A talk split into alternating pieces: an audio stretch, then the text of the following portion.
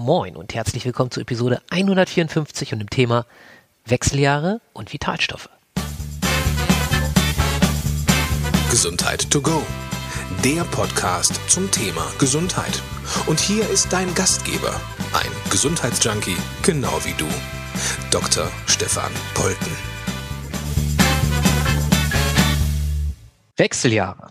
Ein ganz interessantes Thema, gerade für mich als Mann. Deswegen habe ich auch zwei Frauen als Expertinnen dabei, die mir helfen. Wir wollen uns darüber unterhalten über das wundervolle Thema Vitalstoffe in Zusammenhang mit den Wechseljahren. Und ich begrüße die wunderbare Angelika wieder an meiner Seite und vor allen Dingen auch dazu die wundervolle Alexandra. Guten Morgen, beziehungsweise Hallo, je nachdem, wann du es hörst.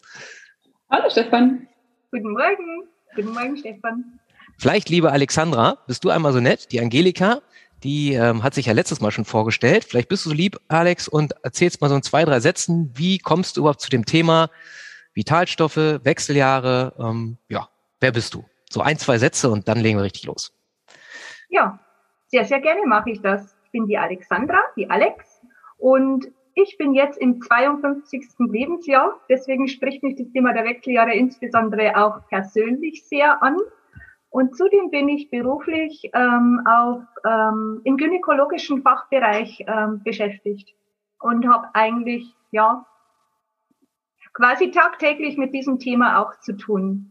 Und deswegen war es mir jetzt einfach auch so ein Herzensprojekt oder ein Herzensanliegen, das einfach auch mal so rauszugeben für die Frauen. Was ist eigentlich hier in diesen Jahren alles möglich und was sind das eigentlich für wunderbare Jahre? Wenn ich sehe, wie die Menschen, die Frauen sich diese Jahre eigentlich sehr kompliziert und sehr, ähm, ja, wie sage ich denn jetzt, ähm, sehr kompliziert und sehr als mhm. Krankheit das einfach sehen. Und das ist es nicht. Es sind ganz, ganz wunderbare Möglichkeiten, wie man ähm, ganz super durch diese Jahre kommt. Und es ist eine spezielle Zeit auch im Leben einer Frau. Jetzt muss ich ja mal fragen, nochmal aus Perspektive eines Mannes. Vielleicht bist du so lieb und sagst nochmal zwei, drei Wörter ähm, wird ja auch Menopause genannt. Woran erkenne ich denn, dass ich in die Wechseljahre komme? Vielleicht auch für Männer von außerhalb, ne? die sagen, die sagen, oh, was ist denn mit meiner Frau plötzlich los? Ähm, und in welchem Alter ist das so normalerweise? Wann geht das so los? Vielleicht kannst du da nochmal so zwei, drei Stichpunkte sagen, damit vor allen Dingen auch die Männer, die das jetzt hören, ähm, so ein bisschen was damit anfangen können. Also erstens mal sind die Wechseljahre ja ein ganz natürlicher Prozess im Leben einer Frau. Also das mal vorweg, es ist kein krankhafter oder muss kein krankhafter Zustand sein. Und heute liegen ja die Wechseljahre nicht mehr ähm, so wie früher, vor 150 Jahren, am Lebensende näher, weil einfach die Lebenserwartung vor 150 Jahren war Mitte bis Ende 40. Das ist so der Beginn dieser Zeit, wo sich das langsam so ähm, anbahnt, sage ich mal sondern das ist heute tatsächlich so Mitte, Ende 40, ist ja heute mal gerade in der Lebensmitte. Dann ist es einfach so, dass wir jetzt hier auch in, diesen, in dieser Generation ähm, auch einen neuen Umgang mit den Wechseljahren lernen sollen, lernen müssen, lernen dürfen. Und auch, äh, das muss ich auch noch anfügen, auch mit der Einführung der Pille. Also die Pille stellt ja eigentlich ein hormonelles Gleichgewicht immer wieder vor hormonelle Herausforderungen, je länger man die auch nimmt. Und das ist ja auch so das primäre Verhütungsmittel Nummer eins heutzutage. Ähm, also auch von daher haben wir Herausforderungen, wenn man das viele Jahre nimmt. Ähm, Östrogene nehmen in der Nahrung viel mehr zu. Ähm, und Wechseljahre sind auch in den gynäkologischen Facharztausbildungen, werden die auch nur am Rande äh, angeschnitten. Da werden die Frauen auch, sehe ich, ich mag jetzt den äh, Gynäkologen und Fachärzten hier absolut nichts unterstellen, um Gottes Willen. Ich arbeite ja auch mit Gynäkologen zusammen, aber die Frauen werden hier oftmals gar nicht so richtig mit ihren Problemen da wahrgenommen und richtig gut beraten, was sie so machen könnten noch. Und Frauen stehen in diesem Alter eben auch heutzutage noch voll im Familien- und Berufsleben. Also das ist auch so eine, eine Thematik, das hatte man eben vor vielen, vielen, vielen Jahren, Jahrzehnten einfach nicht. Das sind eben die Herausforderungen, wo Frau sich in diesen hormonellen Umstellungsjahren einfach auch wirklich mh, hm, noch für andere ähm, ähm, Bereiche in ihrem Leben einfach herausfordern muss und sich mit diesem Thema, also die Frau sagt eher, ich gehe zum Arzt, ich will Hormone, ich brauche irgendwas, damit es wieder so ist, wie es war, damit ich funktionieren kann. Sonst, ähm, ja, meine Familie sagt, ich laufe nicht mehr rund, äh, meine Familie sagt, ich kann mir nichts mehr merken. Mein Mann sagt, du bist zu komisch geworden. Und die Frau kann sich überhaupt nicht erklären, was ist denn, was, wieso nimmt mein Umfeld nicht so wahr? Weil man selber nimmt es ja nicht so wahr. Man zweifelt dann wirklich an sich und ist den Herausforderungen dann einfach nicht mehr gewachsen. Gibt es denn auch noch körperliche Themen, die da einfach hochkommen und die sich zeigen, wo man sagt, oh Gott, oh Gott, was passiert jetzt mit mir? Äh, ja, durchaus. Ich möchte jetzt auch noch die, die, die Themen nochmal so anschneiden. Also, äh, weil der Stefan gefragt hat, ähm, das äh, habe ich jetzt gar nicht erwähnt. Die Themen auch in, diesen, in dieser Lebensphase sind doch auch, auch im partnerschaftlichen Bereich so auch zu zeigen, ähm, als Frau jetzt auch meine persönlichen Bedürfnisse, die ich jetzt gerade habe, auch zu äußern, weil das ist ja auch über viele Jahre immer so ein Funktionierungsmodus ähm, Arbeit, Beruf, Haus, Kind, Familie, Hund, Pferd, keine Ahnung. Ähm, dann die Frage der Beruf in dieser Lebensphase Mitte, Ende 40, Anfang, Mitte 50. Erfüllt mich das überhaupt noch, was ich tue? Ist es eigentlich noch genau das, was ich eigentlich tun will? Dann auch das Thema der Einsamkeit. Viele Paare haben sich ja auch heutzutage in dieser Lebensphase auch getrennt. Sieht man auch oft dann das Älterwerden, wie stehe ich überhaupt zu diesen Jahren, wo sich einfach einiges verändert und umstellt in mir. Dann auch noch das Thema, das dürfen wir hier auch ganz offen ansprechen, der sexuellen Lust oder Unlust, auch nochmal so ein Thema. Die Frau sagt, ich habe aber keine Lust. Der Mann sagt, auch ich hätte aber schon Lust. Also diese, ähm, diese, dieses Ungleichgewicht, das dann auch hier durchaus entstehen kann. Dann Frauen mit Kindern, die merken, ups, meine Kinder brauchen mich jetzt einfach eigentlich gar nicht mehr so, wie ich das jetzt eigentlich möchte. Auch diesen Prozess, das war ja der Lebensinhalt einer Frau, die Kinder hat, über Jahrzehnte hinweg für die Familie, für die Kinder zu sorgen und plötzlich gehen die Kinder ihre eigenen Wege. So das Thema loszulassen auch hier als Mutter. Dann die Finanzen, die kommen auch noch hinzu in dieser Lebensphase wo man sich dann durchaus auch schon mal ernsthafte Gedanken macht, bin ich auch wirklich abgesichert, wenn irgendwas wäre? Ähm, ja, woraus schöpfe ich auch meine Kraft so für jeden Tag? Also das sind ganz, ganz viele Themen, die hier so äh, auch noch mit reinspielen.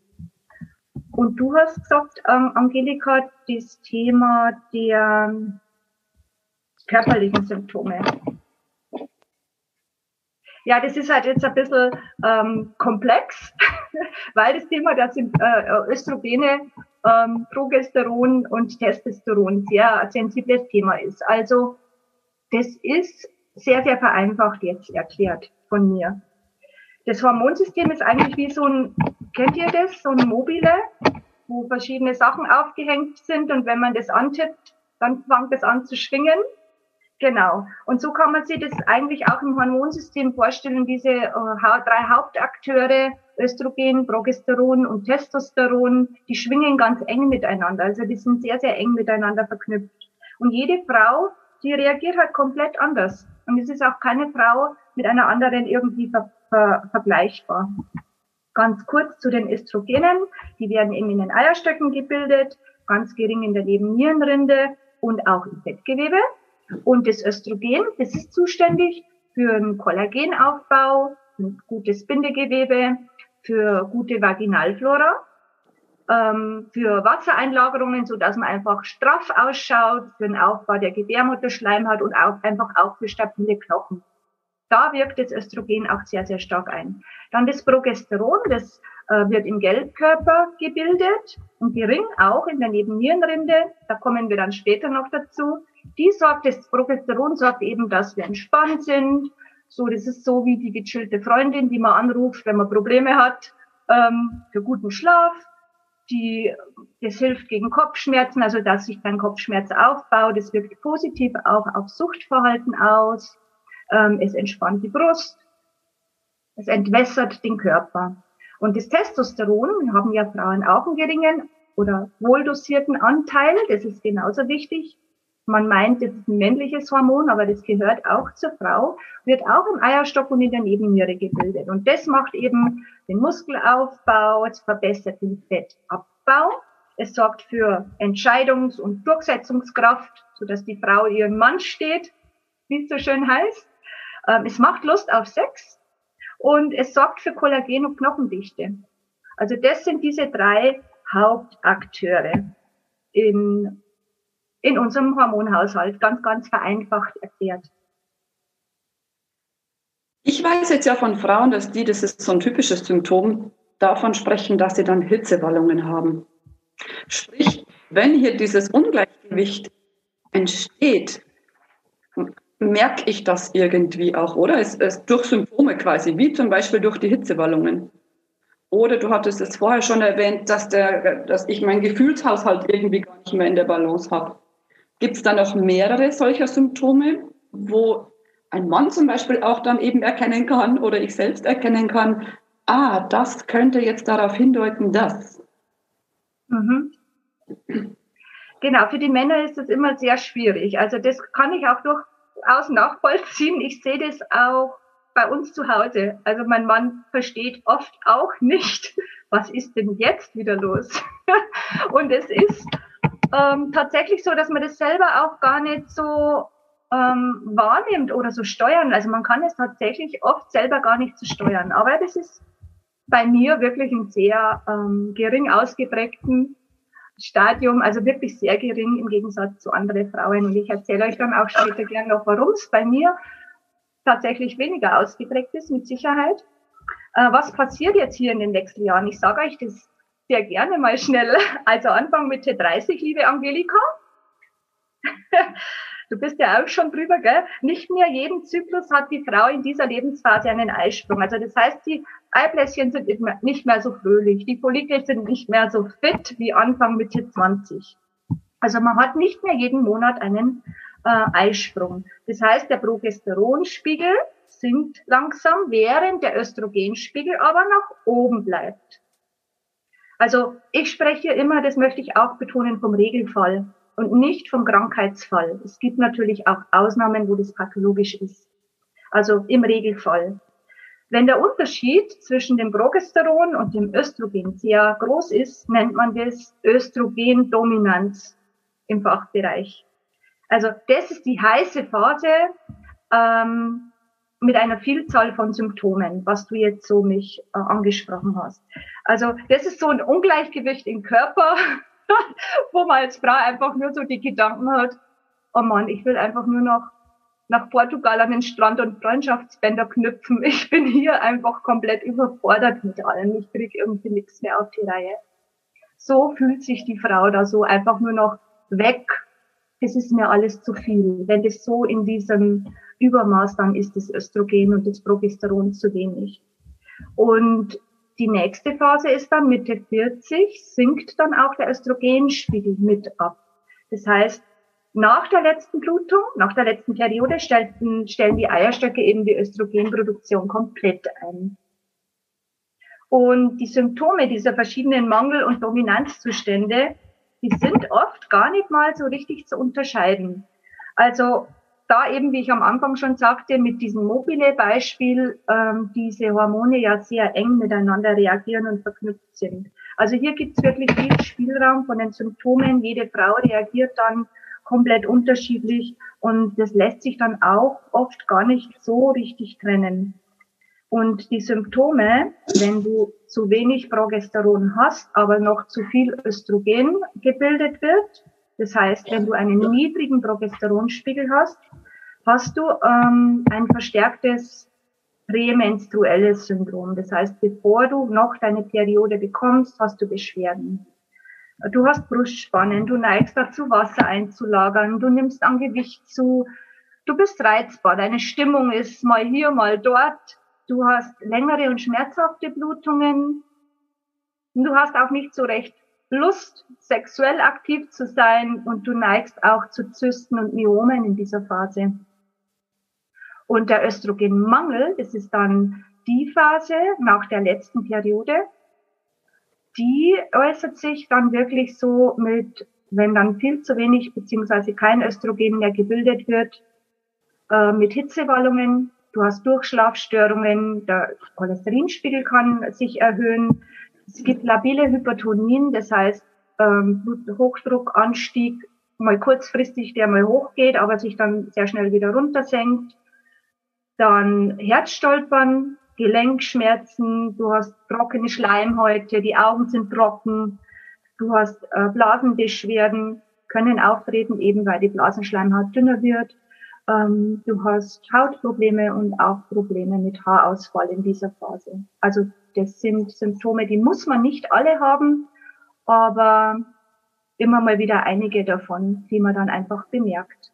Und der Östrogenmangel kann auch sich durch bereits viele Jahre vorher ähm, bestehendem Stresslevel auch schon eben sehr auswirken dann mit diesen Symptomen. Das fand ich mega spannend. Das hatte ich nämlich überhaupt nicht auf dem Schirm, dass eine, ein stressiges Leben sich auch auf diese Phase nochmal speziell auswirkt. Ganz spannend. Magst du hier erklären, was da abgeht? Warum ist das so? Also es ist, hört sich jetzt erstmal alles total schlimm und krankhaft an, aber wie ich schon sagte, meistens hat man nur einige und nicht alle der, der genannten Symptome eben. Aber so vier, fünf findet jede Frau so ein bisschen für sich.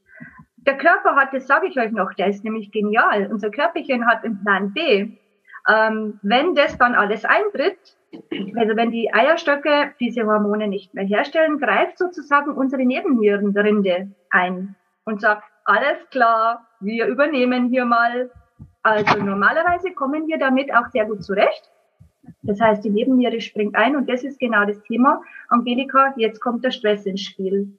Weil eben die Nebenniere durch lang andauernden, vorher bestehenden jahrelangen Stress oder im Akutfall auch noch bestehenden Stressphasen, die man oft gar nicht so wahrnimmt mehr, ähm, schlapp macht. Und dann diese alles gleich übernehme mal Funktion gar nicht mehr übernehmen kann. Also nicht nur die weiblichen Hormone, auch das Cortisol nennt man das Stresshormon. Das wird in der Nebenniere gebildet, in der Nebennierenrinde, um genau zu sein. Und es ist eben für langfristigen Stress zuständig. Und ist mal lange Zeit im Dauerstress, machen die Nebennieren einfach schlapp mit der Cortisolproduktion. Und der Körper geht bei Stress automatisch in den Überlebensmodus. Das heißt, die geschwächte Nebenniere greift auf vermeintlich unwichtige Hormone zurück. Also wenn der Körper in diesen Überlebensmodus startet, wird wieder eingespart. Zum Beispiel greift die Nebennierenrinde dann zurück auf das Progesteron. Das ist eben ein Vorstufenhormon und daraus bildet sich über Umwege eben das Cortisol und auch Östrogen. Das heißt, Progesteronmangel kann zum Beispiel dann sogar noch weniger werden und die Östrogendominanz wieder noch stärker. Also sehr stark vereinfacht, aber es ist wirklich ein komplexer Vorgang. Und das Cortisol, dieses Stresshormon, kann eben dann auch noch eine SOS-Meldung an die Schilddrüse senden. Achtung, Achtung, ich bin hier gerade im Überlebensmodus. Bitte, liebe Schilddrüse, leg mal ein paar Energiedepots an. So auf die Art und Weise kommunizieren die dann miteinander, stelle ich mir das vor. Das heißt, die Schilddrüse wiederum, also das ist wie so ein Ketten, äh, wie eine Kettenreaktion, fährt dann automatisch den Stoffwechsel zurück. Sollte sie zwar nicht, aber sie reagiert eben dann so. Und wir reagieren dann eben in dieser Phase mit Gewichtszunahme, wir lagern Fett ein, weil Östrogene ja auch im Fettgewebe gebildet werden können. Also das ist ein Kreislauf, der sich wirklich schwierig anfühlt, das zu durchbrechen, wenn man das so hört. Das bedeutet, ich habe auch jetzt schon die Aufgabe, gechillt zu leben. das schadet wohl schon jetzt mal. Cool. Hast du denn ein paar Tipps im Sinne von, was kann man denn gegen den Stress machen? nicht nur wahrscheinlich zu den Wechseljahren, sondern auch ja schon vorher, beziehungsweise was ist eigentlich Stress für den Körper? Genau, das sollte man sich in dieser Lebensphase fragen, weil ich habe bei mir bemerkt, oh Mann, Alex, du hast ja eigentlich viele Jahre lang auf der Überholspur gelebt. Familienplanung, Selbstständigkeit, Haus gebaut, Firma, ähm, ja, Kinder von A nach B gefahren, irgendwie meine eigenen Bedürfnisse einfach immer zurückgestanden, weil ich bin aufgegangen in dieser Rolle und habe dann einfach oft einfach nicht mehr meine Überarbeitung und die Konflikte, die einfach da waren, wahrgenommen. Und ähm, was ist eigentlich Stress? Da sind wir schon beim Thema. Stress ist eben diese Überarbeitung, über, sich ständig zu überfordern, das nicht wahrzunehmen, das für normal zu sehen. Konflikte im Beruf, im Familienleben, das ist alles Stress, den man an sich ja nicht so wahrnimmt, aber es ist Stress. Dann einseitige Ernährung ist Stress. Wenn ich einfach nicht viel Zeit habe zu essen und alles muss immer schnell gehen. Übermäßiger Zucker, und Alkoholkonsum, weil man ist einfach gestresst. Die Kinder sind im Bett. Ich hatte heute, keine Ahnung, richtig viel Stress in der Arbeit. Ich gönn mir jetzt ein Gläschen Wein. Ach, gönn mir noch ein Gläschen Wein. Ja, Diäten, wenn man immer wieder mal ähm, dieses und jenes macht, auch Stress für den Körper, sehr großer Stress sogar.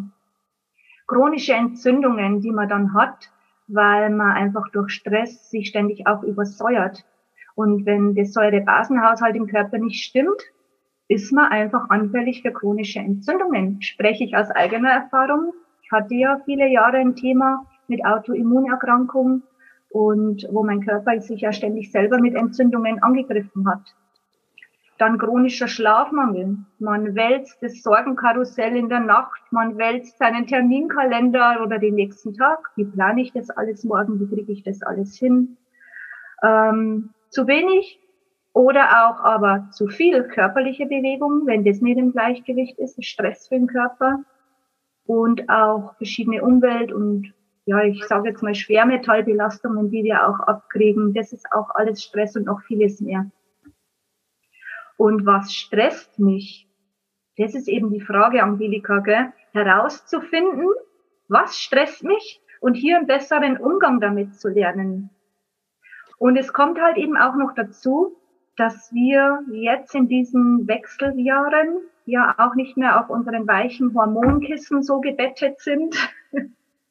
Und die Frau denkt dann oft, oh Gott, mit meinen Gefühlen stimmt was nicht.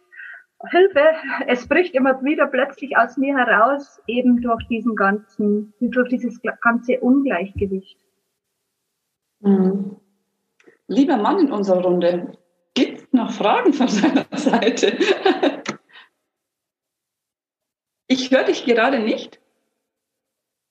Jetzt hörst du mich. Jetzt haben wir ganz viel, danke, jetzt haben wir ganz viel spannende Sachen über die Wechseljahre gehört.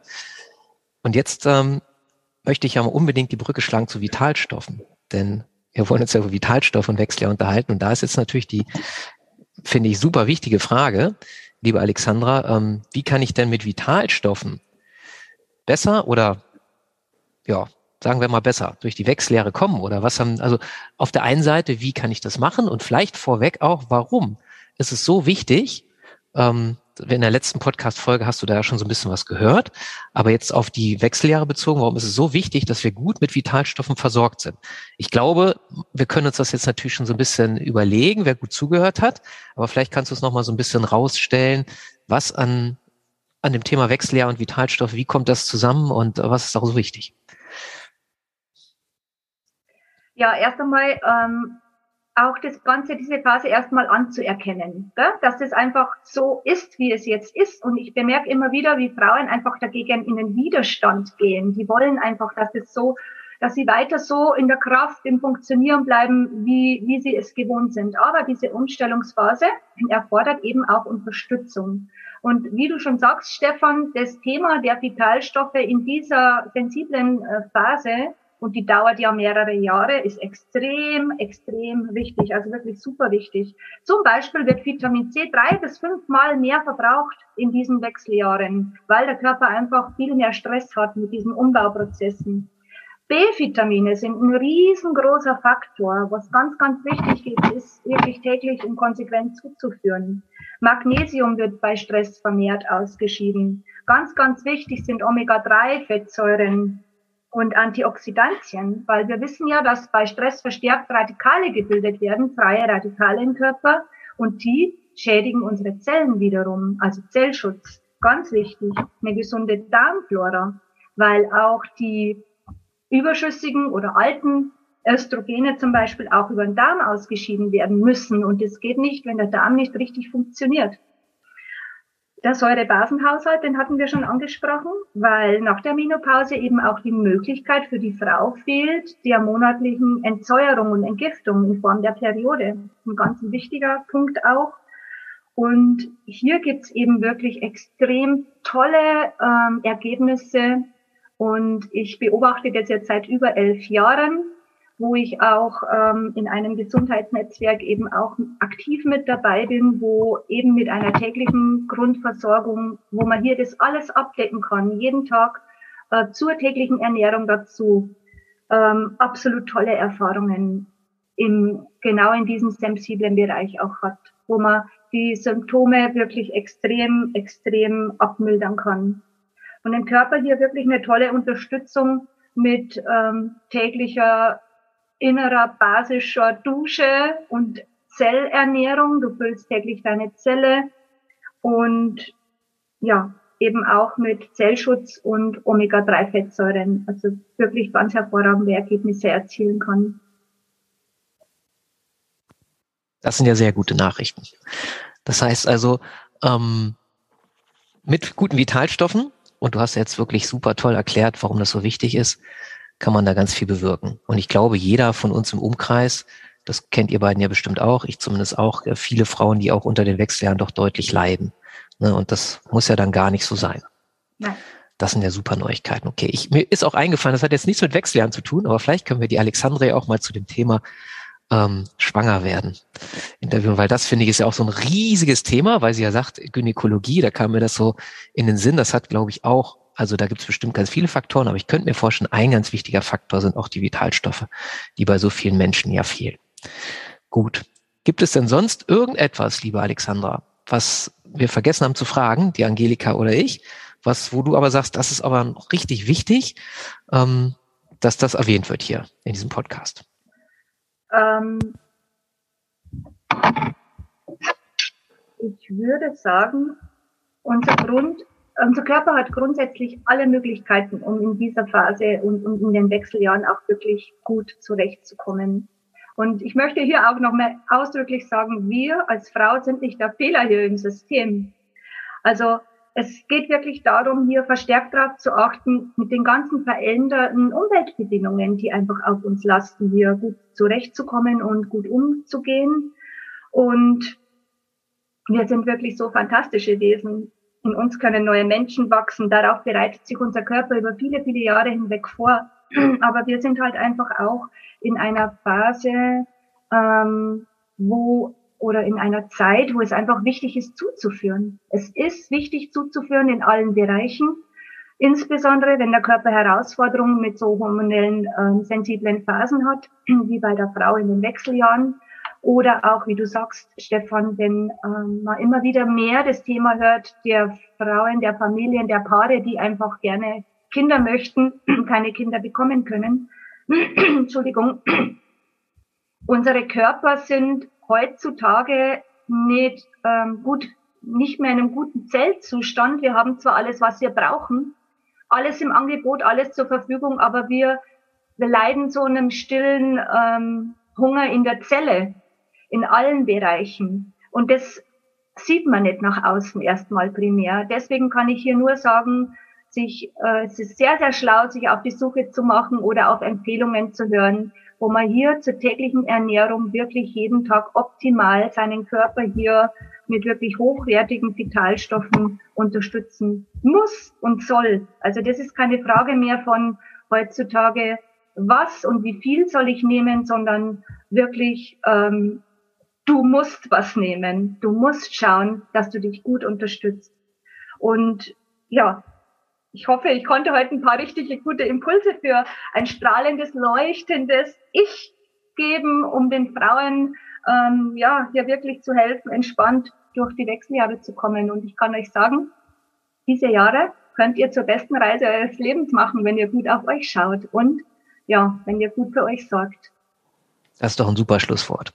Ich danke dir vielmals. Liebe Alexandra, war mir ein großes Vergnügen, hat viel Spaß gemacht.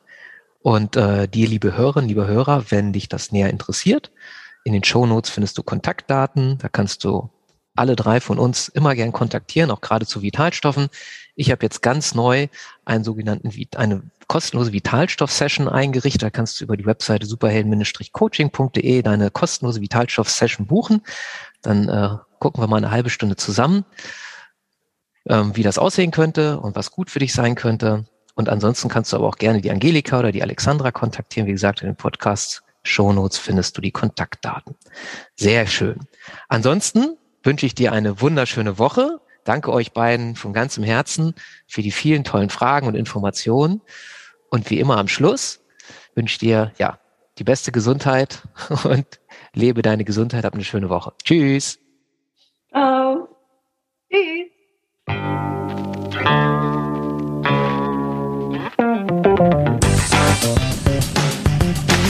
Mehr Denkanstöße, Ideen, Tipps und Hinweise zum Thema Gesundheit findest du auf www.gesundheit-to-go.de.